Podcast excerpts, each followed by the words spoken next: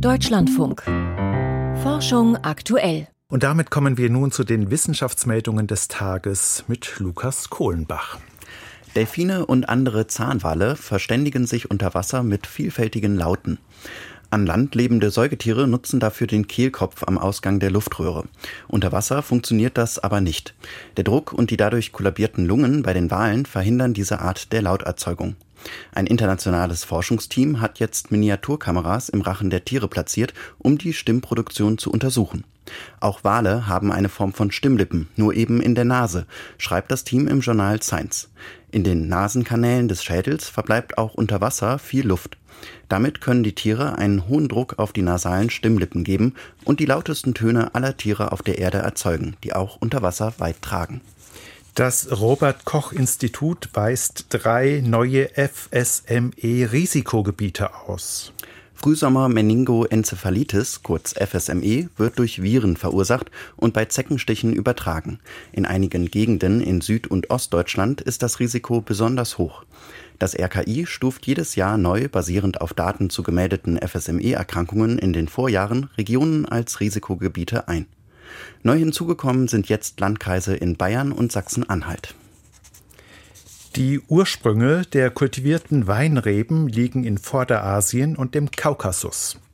Für eine Studie im Fachjournal Science hat ein internationales Forschungsteam das Genom von über 3500 kultivierten und wilden Traubensorten analysiert. Demnach begannen Menschen vor rund 11.000 Jahren sowohl in Vorderasien als auch dem Kaukasus wilde Trauben zu domestizieren. Das geschah unabhängig voneinander, denn die Gebiete waren in der Zeit durch Gletscher getrennt. Die Menschen züchteten von Beginn an Tafeltrauben zum Essen neben den Trauben für die Weinherstellung. Eine App schätzt mit Hilfe von künstlicher Intelligenz das Risiko für eine Affenpockeninfektion. Die sogenannte Pox-App fragt den Nutzer fünf Fragen und bittet, ein Bild der Hautläsionen hochzuladen.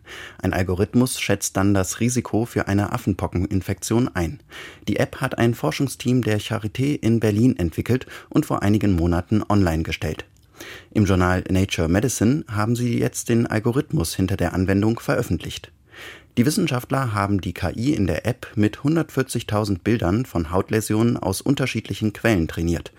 Im Juli und August vergangenen Jahres haben sie die App mit Patienten am Uniklinikum der Stanford Universität in Kalifornien getestet. Laut der Studie kann die App bis zu 90 Prozent der Affenpockeninfektionen erkennen und sicher von anderen Erkrankungen unterscheiden. Die Anwendung errechnet einen individuellen Risikoscore und gibt Empfehlungen für weitere Schritte wie einen Affenpockentest oder eine Impfung.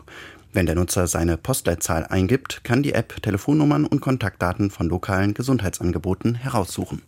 Die bemannte Dragon-Kapsel ist an der ISS angekommen. Das Raumschiff war gestern vom Weltraumbahnhof Cape Canaveral im US-Bundesstaat Florida gestartet. Die Kapsel schwebte heute Morgen eine Zeit lang 20 Meter von der Station entfernt, bis ein Softwarefehler behoben war. Dann konnte sie andocken. Zwei US-Amerikaner, ein Russe und ein Raumfahrer aus den Vereinigten Arabischen Emiraten waren an Bord des Raumschiffs.